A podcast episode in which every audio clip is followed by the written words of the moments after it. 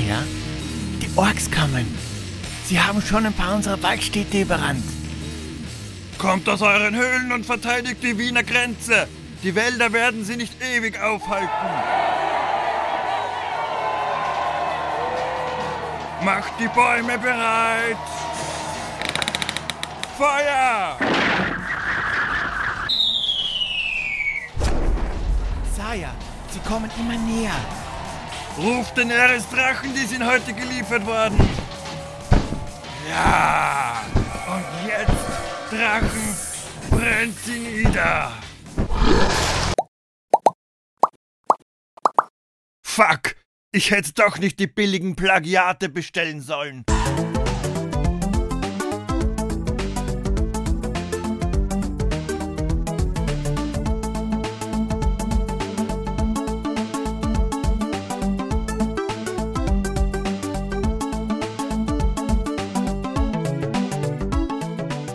Grüß euch die Madeln, servus die Burm zur Episode 40 von Pixelbeschallung, dem Retro Pixels Podcast.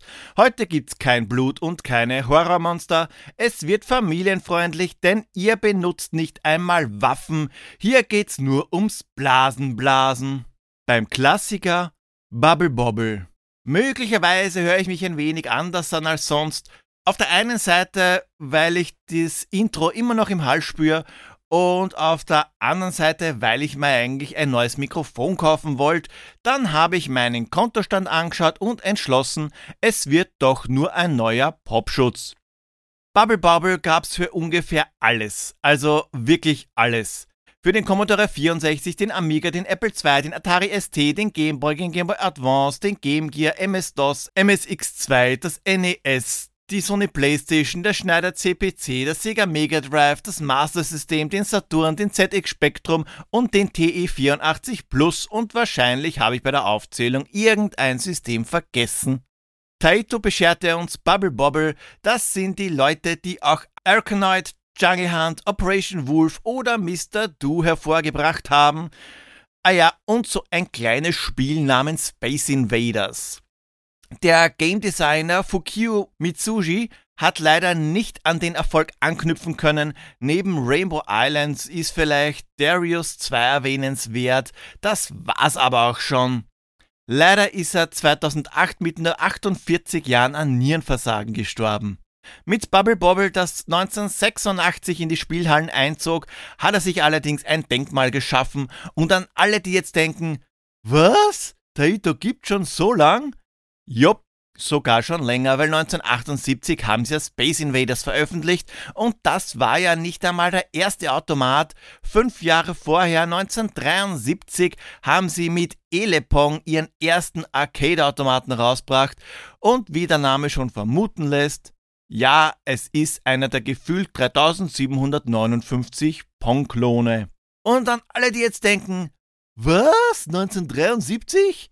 Taito gibt schon seit 1953, nur haben es da noch nicht wirklich was mit Spielautomaten am Hut gehabt. Bubble Bobble kann übrigens alleine oder zu zweit im Koop gespielt werden. Es war also eines der ersten Spiele mit einem Koop-Multiplayer.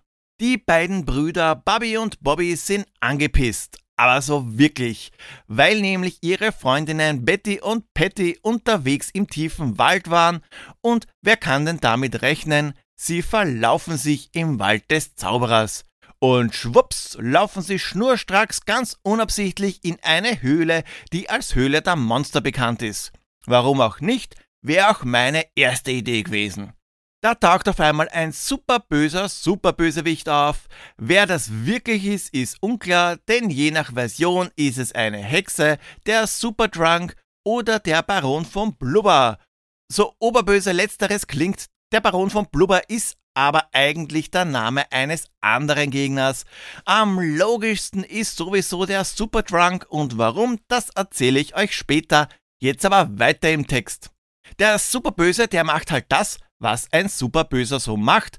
Er entführt gleich beide Freundinnen. Warum weiß allerdings keiner. Ist ja nicht so, dass das schon scheiße genug wäre.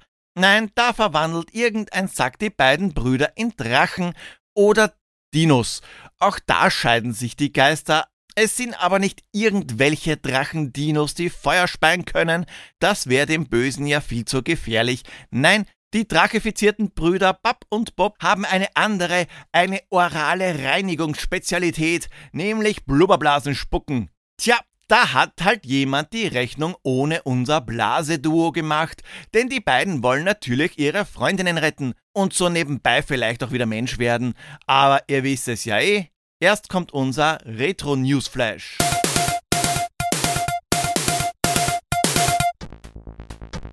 Wie fast immer habe ich mit 1986 nur die Jahreszahl des Erscheinens. Sicher klar, ich könnte mir jetzt die Releases des ein oder anderen Ports ansehen und vielleicht kriege ich da sogar ein genaues Datum, aber ich versuche mal was anderes. Taito wurde am 24. August 1953 gegründet, also reisen wir diesmal echt, echt weit in die Vergangenheit. Nun, am 24. August 1953 wurde Werner Naumann, das war der Staatssekretär des Nationalsozialistischen Propagandaministeriums, in einem Entnazifizierungsverfahren in die Gruppe der Belasteten eingestuft und somit hat der Spitzenkandidat der rechtsextremen Deutschen Reichspartei das aktive und passive Wahlrecht verloren.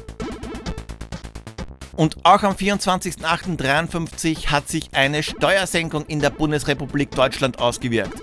Erstmals wird der dadurch nun billigere Kaffee verkauft, wodurch der Kaffee empfindlich günstiger geworden ist. Und ins Kino kam 1953 auch was. Ein paar Tage später kam nämlich eine Kinderbuchverfilmung ins Kino und zwar Pünktchen und Anton. Aber bevor ihr bevor ihr noch länger wartet, bis mir eine passende Überleitung einfällt, ab zum Pixel Royal. Okay, okay, ich gebe es zu, es war diesmal nicht allzu schwer. Luftblasen, Multiplayer, Schirmwand, die Hinweise, was kann das nur sein? Der Schlusshinweis grenzte das Ganze auch noch auf drei Spiele ein. Dementsprechend viele haben auch mitgemacht. Ich zähle mal auf und ihr merkt euch eure Nummer. Arky ist zum ersten Mal dabei und Nummer 1. Der Tipp ging nur drei Stunden nach Veröffentlichung der Episode rein, also um halb vier Uhr früh. Nehmt euch alle mal brav ein Beispiel. Nummer 2 ist der Pixel King der letzten Episode Oliko. 3 ist Andreas. Mit Janko haben wir einen weiteren neuen Stieg. Er ist Nummer 4. Yester Plays 5, Dimitrios 6 und mit 213 Nummer 7. Wenn so viele mitmachen, habe ich irgendwie ein schlechtes Gewissen, dass nur eine Person gewinnen kann. Deswegen mache ich es kurz und schmerzvoll. Sag mir eine Zufallszahl zwischen 1 und 7. Hier ist eine Zahl zwischen 1 und 7. Es ist 4. Es ist 4. 4, 4, 4, 4, 4, 4, 4, 4, 4, 4. 4 ist Janko. Ein neuer Pixel King in der Rangliste. Janko, du bekommst eine Urkunde, Sticker und natürlich den Punkt für die Rangliste. Gratulation Janko, du bist der Pixel King der Bubble Bubble Episode. Drei Hinweise an der Zahl sind auch diesmal wieder eingebaut. Die Maschine, die Ping macht, läuft auch wieder, also immer wenn es pinkt, Habt ihr gerade einen Hinweis gehört? Hinweise kombinieren und mir per E-Mail, Social Media oder Kommentar mitteilen. Pixel King oder Pixel Queen der nächsten Episode wird dann wieder live während der Aufnahme unter allen korrekten Tipps gezogen. Ein Punkt Sticker und die Urkunde für alle, die zum ersten Mal gezogen werden und Punkte Zuwachs für die, die schon mal gezogen wurden. Einmal gezogen werden ist gleich ein Punkt. Am Ende des Jahres gibt's dann den Gustav in Gold, Silber und Bronze an die drei mit den meisten Punkten. Das ist der Beginn einer fantastischen Geschichte. Lasst uns eine Reise in die Höhle der Monster machen. Viel Glück! Mit diesen fröhlichen Worten werden wir ins Verderben geschickt, bevor das Spiel losgeht. Das ist auch der einzige Hinweis auf eine Art Story, denn das, was ich euch erzählt habe, das steht maximal in der Anleitung. Wo fange ich jetzt am besten an? Naja, für die, die unter einem Stein gelebt haben oder zu jung sind, um Bubble Bobble zu kennen, wobei so jung kann man gar nicht sein, ganz von vorne. Die Levels bestehen aus einem einzigen statischen Bildschirm, da scrollt nix und da gibt's auch keine Schalter oder andere interaktive Sachen, außer bei der Gameboy-Fassung, da scrollt schon ein bisschen was, sonst war es ein bisschen dramatisch mit der Grafik, sage ich jetzt einmal bei der Auflösung. Nur die Spieler, Gegner und Items gibt's. Mit links und rechts läuft man, oben ist Springen und mit Feuer blubbert man sich die Seele aus dem Leib. In der heutigen Zeit hätten die Bubble Brothers ein kleines Problem. Wie soll man mit Mundschutz Blasen verschießen und außerdem in der Gegend rumspucken geht ja heutzutage mal gar nicht. 100 mit Gegnern bespickte Levels müssen überlebt werden, was bedeutet, dass sie restlos gesäubert werden müssen. Die Schergen mögen nämlich weder Dinos noch Seifenblasen, so wie Biker. Oder habt ihr schon mal jemanden in einer Bikerbar mit Seifenblasen gesehen? Außer SpongeBob oder Dinos? Seht ihr, ich sag's ja. Und am Ende der Purge wartet dann der diabolische Super Drunk. Damit das Ganze nicht zu fad wird, gibt's haufenweise verschiedene Gegner und einen ganzen Arsch voll Items. Die Gegnerarten, die sind super unterschiedlich, angefangen von einfachen Aufziehrobotern über fliegende spermienartige lila Monster, die den kreativen Namen Monster tragen, bis zu Besoffenen, die Boomerangflaschen nach uns schmeißen. Es gibt auch einen Gegner, den Invader, der nur nach unten schießen kann, der schaut auch sehr nach Space Invaders aus. Da hat man sich in-house befruchten lassen, Videospiel-Inzest sozusagen, und das nicht nur einmal. Die einzigen Gegner, die nicht verblasen werden müssen, sind die Skell-Monster. Das sind Opa-Versionen der lila Spermien und erscheinen, sobald ihr fürs Level einmal zu lang braucht. Wenn's mal wieder länger dauert, hilft euch da auch kein Snickers, eingeleitet mit einem Hurry-Up mit gleichzeitigem Koffeinschock für die Gegner, um sie etwas schwerer und schneller zu machen, ist kurze Zeit später Geisterzeit und die unbesiegbaren Skell-Monster erscheinen. Ein Zeitlimit gibt's trotzdem nicht wirklich. Wenn der Geisteroper erscheint, ist das Spiel ja nicht vorbei, sondern er verfolgt euch, bis ihr entweder euer Reptilienleben aushaucht oder der Level geschafft ist. Power-Ups gibt's wie gesagt zuhauf, Pac-Man-like einmal Früchte und andere Leckereien, die Punkte bringen. Das hat man inspirationslos von anderen Spielen übernommen. Natürlich gibt's auch Power-Ups, die die Glubschaugen auf zwei Beinen schneller laufen lassen oder deren Rachenfertigkeiten upgraden. Diese Power-Ups, die halten geilerweise über Levels hinweg, zumindest bis ihr einmal das Zeitliche segnet. Schirme überspringen Levels, Ringe geben euch Punkte fürs Springen, Laufen oder Blasen. Stöcke verwandeln eure Blasen in Boni am Ende des Levels, inklusive gigantischen Riesenteil und Zuckerl sind die schon angesprochenen Eigenschafts-Power-Ups. Und das waren noch lang nicht alle Items, aber die alle aufzuzählen, das wäre irrsinnig fad. Ein paar Items, die werden nur in bestimmten Levels gespawnt, wie die Blitzblasen, die einen Blitz quer über den Bildschirm schicken, wenn sie zerplatzt werden, und Wasserblasen, die eine, ich sage mal, Flutwelle das Level hinabschicken und alle Gegner mit sich reißen. Soweit, so gut und für viele, die Bubble Bobble kennen, vielleicht ein bisschen fad. Klar ist ja auch alles bekannt, was ich bis jetzt gesagt habe, also liefere ich einmal Infos, die vielleicht nicht ein jeder kennt. Hoffentlich. Oder ich mache mich jetzt gleich ziemlich lächerlich. Naja, wurscht ist ja nicht das erste Mal, Zumindest ich hab's damals nicht kannt. Und zwar Big Bubble is watching you. Bei Bubble Bobble werdet ihr NSA-like genau beobachtet und analysiert. Hier wird alles Mögliche an Aktionen aufgesaugt und mitgezählt. Es gibt nämlich nicht nur unzählige Items, sondern auch echt viele Secrets. Die Items erscheinen nämlich gar nicht zufällig, sondern werden durch Events getriggert. Für die Eigenschaften verbesserten Zuckerl müsst ihr zum Beispiel entweder 35 mal Blasen blasen, 35 Blasen poppen oder 35 mal hüpfen, dann erscheint die jeweilige Geschmacksrichtung am Anfang der Folgerunde. Wenn der letzte Gegner im Level vernichtet wird und die 10er und 100er Stelle der Punkte ident sind, verwandeln sich alle Blasen am Bild in Boni und auch ob es im Vorlevel ein Hurry-Up oder die Opas geben hat, das hat Einfluss auf das Erscheinen eines Bonuspunkte-Items zu Beginn des nächsten Levels, genauso wie die Anzahl an Gegnern, die man gleichzeitig erlegt hat. Das beeinflusst nämlich die Anzahl der Buchstabenblasen im nächsten Level und hat man alle Buchstaben des Wortes Extend zusammen, dann winkt ein Extra-Leben. Die Bonusrunden auslösenden Zaubertränke gibt's, wenn ihr zumindest 16 Mal in ein Loch am unteren Ende des Levels gefallen seid, Manche Level haben das nämlich. Fällt man rein, klatscht Drache nicht als ein Fleck aus Knochen, Blut und Gedärmen auf, sondern kommt oben wieder raus. Und natürlich haben auch die Wasserblasen mit den Erscheinen diverser Items zu tun, und zwar den Schirmen. Diese ganzen Punktesachen, die waren für mich zwar recht neu, allerdings habe ich das nicht im Zuge der Recherchen für die Episode herausgefunden, sondern ich habe schon ein kleines bisschen früher gewusst. Weil ich es nämlich im Zuge eines Bubble Bobble Turniers auf Endstream nachgeschlagen habe. Bei dem Turnier hat man nämlich in den ersten 10 Levels die meisten Punkte scheffeln müssen, aber es haben nur die Punkte durch Items gezählt. Das war jetzt natürlich nicht so einfach, weil es genug Leute gibt, die besser spielen als ich. Bis dann in einem Level eine blinkende rot-gelbe Blase erschienen ist. Ich habe keine Ahnung, was das war. Also habe ich sie vollmutig eingesammelt. Und tada! Ich habe plötzlich Feuerbälle spucken können. Ist zwar theoretisch nichts Besonderes, weil das geht auch mit den roten Kreuzen, aber bei dieser Bubble hält der Effekt ein paar Levels an und die Gegner, die verwandeln sich in Diamanten. Ich habe dann nachgeschlagen, es war die sogenannte Special Bubble, die eine Chance von 1 zu 4096, also 0,02% hat, zu erscheinen.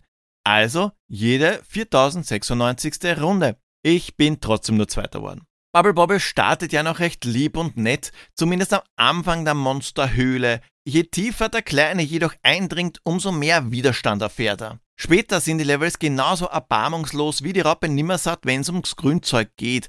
Da muss man sich dann schon anstrengen, dass man mal zu den bösen Monstern kommt. Besonders schön sind da die Runden, bei denen man auf einer Blase reiten muss. Das geht nämlich, wenn permanent gesprungen wird. Hat man sich durch die Gegnerhorden geschlagen, wartet dann in Level 100 der Endboss, der riesige Super Drunk, eine gigantische Version der besoffenen Flaschenwerfalkoholikern. Hier reicht es nicht aus, die oralen Skills zu zeigen, Blasen richten hier nämlich von vornherein einmal gar nichts aus. Zumindest die normalen. In Level 100 erscheint nämlich ein neues, einzigartiges Item, die Blitzflasche.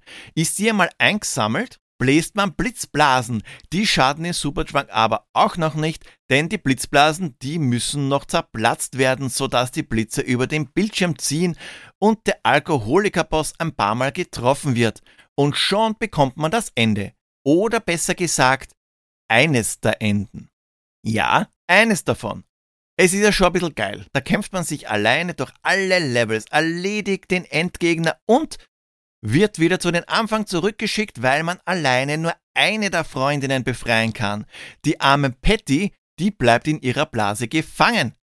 Na jupp, selber schuld, wenn Bob die faule Sau zu Hause bleibt. Na, es ist aber wirklich so, dass es nur ein Happy End gibt, wenn ein zweiter Spieler aktiv ist, wenn der finale Boss vernichtet wird.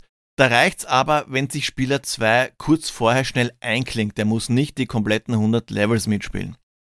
Ist Spieler 2 dabei, sind beide Freundinnen befreit und die Drachendinos keine Drachendinos mehr.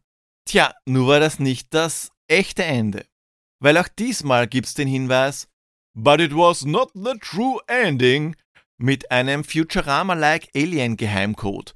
Dechiffrieren kann man den recht einfach, wenn man weiß, welcher Buchstabe was bedeutet. Aber auch da gibt's einen Hinweis bei diesem Endbildschirm. Kommt man nämlich bis Level 20 ohne ein Leben zu verlieren, erscheint ein Tor zu einem Geheimlevel, also schnell an den Torwächtern vorbei und rein in Secret Level 1. Genau dort findet ihr alles Notwendige, um das Ding zu übersetzen, wenn ihr checkt, dass diese eine Zeile die Buchstaben A bis Z auf Drachen, Alien, Monster, Bösewicht, Geheimcode sind. Ich spoilere euch einmal, das geheime Wort ist ist nicht klingonisch, es ist frei übersetzt Start, Jump, Bubble, Left, Right, Jump, Start, Right. Das entsperrt den Super Mode, also ran in den Joystick und nochmal die 100 Levels durch, nur schwerer, wow! Aber wenn das erledigt ist, verwandelt sich, sofern man zu zweit gespielt hat, am Ende zusätzlich zum Beide Freundinnen sind gerettet Ende der Endgegner in die Eltern der Brüder. Ja, die hat sich der Böse auch geschnappt. Überraschung, weil davor haben wir nichts davon gewusst. Die wurden vom gleichen Arsch verwandelt, den auch wir unsere Verwandlung zu verdanken haben. Aber wer das war, wird nicht aufgeklärt. Auch die Texttafel des Real Endings liest sich recht düster. The truth is in the darkness forever. Wir werden es wohl nie rausfinden. Egal welches Ende ihr vor Augen habt, ihr habt es geschafft, die 100 Levels hinter euch zu lassen und die Monster nur mit euren Seifenblasen erlegt. Verdammt muss die Monsterhöhle jetzt sauber sein. Bubble Bobble war ursprünglich nicht als reines Kinderspiel gedacht, sondern die Zielgruppe waren Pärchen, so sagen es zumindest ein paar Quellen im Internet. Und weil das Internet ja nicht immer recht hat, außer es sind Podcasts, würde ich diese Info mit Vorsicht genießen.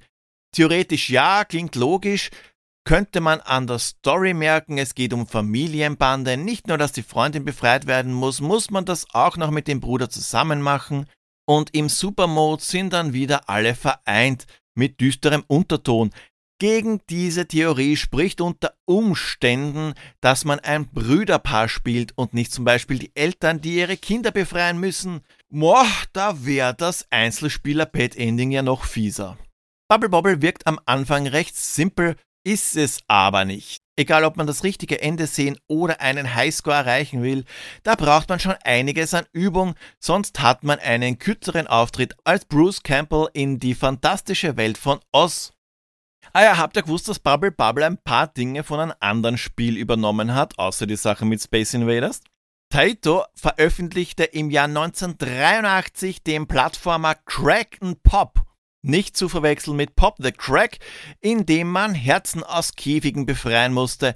In einem Wikipedia-Eintrag steht zwar 1984, aber es ist 1983 erschienen. Mal abgesehen davon, dass die Ein-Bildschirm-Level schon wie ein Bubble-Bubble-Level aussehen, haben auch noch die Monsters, ihr wisst schon, das sind diese lila Spermien und auch diese feuerballwerfenden Hexen, die aussehen wie eine Mischung aus Wall-Is Eva und den Ku Klux Klan, ihren ersten Auftritt.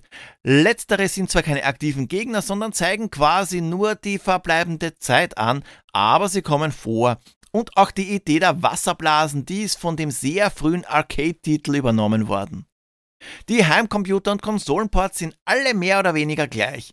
Sicher, bei der Grafik gibt es Unterschiede und auch bei der Qualität der Musik, wie zum Beispiel die ZX Spectrum Version die hat die Musikuntermalung von einer stummen A Cappella Band, aber das Spielprinzip und auch die Levels sind nahezu identisch. Manche Ports sind etwas gekürzt und die unterschiedlichen Enden gibt's auch nicht überall.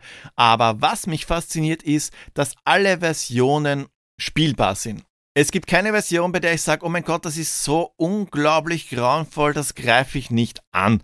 Sicher machen nicht alle gleich Spaß, aber es ist keine Portierung der Hölle dabei. Zumindest wenn man keinen Wert auf ansehnliche Grafik legt. Die Apple II und ZX Spectrum Versionen, die sind jetzt nicht wirklich schön. Die Figuren, die sehen aus wie die Buntstiftzeichnung eines Volksschülers, der beim Zeichnen an einer Batterie legt. Aber das geht ja noch. Was mir überhaupt nicht gefällt, ist der V-Port mit abgedateter Grafik. Ich mag diese Blase Brontosaurier mit den kleinen Augen nicht wirklich. Das schaut so falsch aus. Bab und Bob brauchen Bowlingkugel große Glubschaugen. Das gehört einfach so. Sämtliche neue Ports sind übrigens, sofern es nicht emulierte ROMs sind, reverse engineert. Taito hat's nämlich geschafft und 1996 in einem Anfall von Sauberkeitswahn den Quellcode von Bubble Bubble weggeschmissen oder aufgegessen oder was auch immer. Sie haben ihn auf alle Fälle nicht mehr gefunden. Ich habe keine Ahnung, warum man den Quellcode eines so erfolgreichen Klassikers nicht mindestens 30 Mal speichert und im Safe lagert. So haben sie sich halt unnötige Arbeit antan. Selbst schuld. Vom Bubble Bobble 2 hat es gleich mehrere Varianten gegeben. Ein Jahr später erschienen mal Rainbow Islands, The Story of Bubble Bobble 2. Wieder mit Bab und Bob in den Hauptrollen. Zwar nicht als Blubberblasen spuckende Blubberdrachen, aber die zwei sind offenbar so happy, dass sie zwar keine Regenbögen scheißen, aber Schneeblock-mäßig Regenbögen kotzen. Nicht nur, dass die Mini-Regenbögen-Monster einsperren oder erledigen, kann man auch drauf herumspazieren. Den anderen zweiten Teil, nämlich Bubble Bubble Part 2, gab's für das NES und den Game Boy. Da waren 1993 seifigerweise wieder die Reinigungsdrachen unterwegs und Bubble Bobble 2, nicht Part 2, sondern nur Bubble Bobble 2, besser bekannt als Bubble Bobble Symphony, kam 1994 raus. Der echte Teil 2 ist jedenfalls Rainbow Islands und auf den folgte dann 1993 Parasol Stars, The Story of Bubble Bobble 3 in dem Bubby und Bobby weiterhin menschliche Gestalt haben und mit einem Regenschirm auf Gegner losgehen, nachdem sie von Mary Poppins diverse Regenschirm-Kampftechniken gelernt haben. Tja, und Bubble Memories, The Story of Bubble Bobble 3, was ja eigentlich das fünfte Spiel ist, ist der Nachfolger vom Bubble Bobble Symphony. Logisch und überhaupt nicht kompliziert und verwirrend, oder? Neben den genannten gibt's noch unzählige Ableger und Remakes. Puzzle Bubble, Bubble Bobble Revolution, Evolution, Bubble Bobble X, Rainbow Islands, Putty's Party und viele mehr. Die Marke Bubble Bobble lebt bis heute. Erst 2020 ist Bubble Bobble for Friends erschienen. Der offizielle vierte Teil kann zu viert gleichzeitig gespielt werden und beinhaltet auch die Arcade-Version des Klassikers. Gott sei Dank auch mit der Originalgrafik kaufe ich mir wahrscheinlich, wenn es etwas günstiger ist. Irgendwie wirkt das Spiel nicht so hochwertig. Ich kann mich mit der Grafik nicht ganz anfreunden. Die 2000er haben angerufen und möchten bitte ihren vorgerenderten Grafikstil wieder haben. Ah ja, und 2005 gab es ein Bubble Bobble LCD-Spiel. Das ist aber leider nur in Japan rauskommen. Das Einfangen der Monster mit Bubbles dürfte aber gut umgesetzt sein, zumindest schwarz auf den Videos recht spaßig aus. Bubble Bobble ist zu Recht ein Klassiker. Es beweist, dass weder wilde Action, Realismus oder Brutalität notwendig sind, um ein gutes Spiel zu schaffen. Sicher kann recht hilfreich sein, wie Carmageddon beweist, aber es muss nicht sein.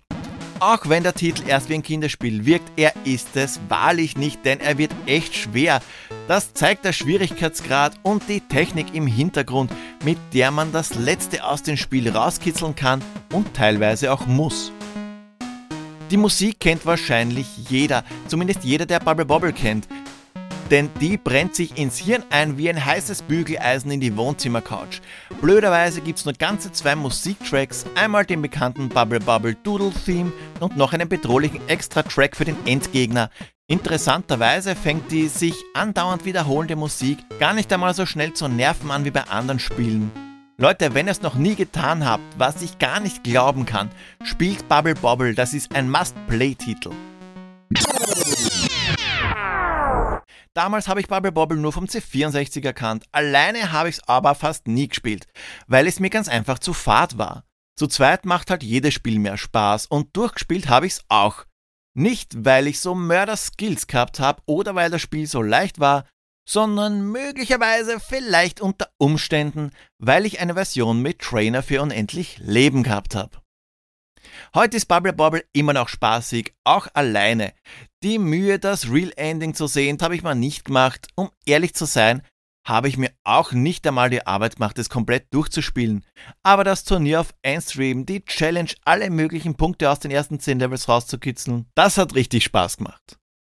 Bubble Bobble ist ein super Klassiker. Man findet ihn auf Endstream, Android, auf iOS, auf PS4 und die Classic-Variante ist auch im neuen Bubble Bubble for Friends für die Nintendo Switch spielbar. Sicher hat es auch andere Collections geben wie die Taito Legends auf der PS2, aber dann kann ich euch ja gleich die C64-Version vorschlagen, wenn wir so weit zurückgehen. Aber gut, der Komplettheit halber gibt's Bubble Bobble auch für die PS2 und den PC. Da ist es wie gesagt bei den Taito Legends dabei und für die Xbox Classic gibt es auch. Nun, das war's auch schon wieder für heute. Diesmal ist es hoffentlich nicht ganz so einfach, das Spiel der nächsten Episode zu erraten. Zumindest nicht so leicht, wie es das letzte Mal war. Das Spiel der nächsten Episode gab's nicht am Spielautomaten, sondern nur auf Computer und Konsolen der 8-Bit-Ära. Habt ihr eine Idee, was das Spiel der nächsten Episode sein könnte? Hinweise richtig kombiniert? Dann schreibt mir euren Tipp per E-Mail, Kommentar oder Social Media. Wollt ihr, dass ich mir ein bestimmtes Spiel vornehme? Lasst es mich wissen. Und auch wenn ihr eine Idee für ein Intro habt oder eine Sprechrolle übernehmen wollt, könnt ihr Pixelbeschallung gerne mitgestalten. Folgt mir auf Twitter at retropixels.at, Instagram unter Pixelbeschallung oder schaut bei www.pixelbeschallung.at vorbei. Was geil wäre, wäre eine Bewertung auf iTunes und nicht vergessen, es müssen nicht immer Schwerter sein, man kann auch mit Blasenschlachten gewinnen. Baba!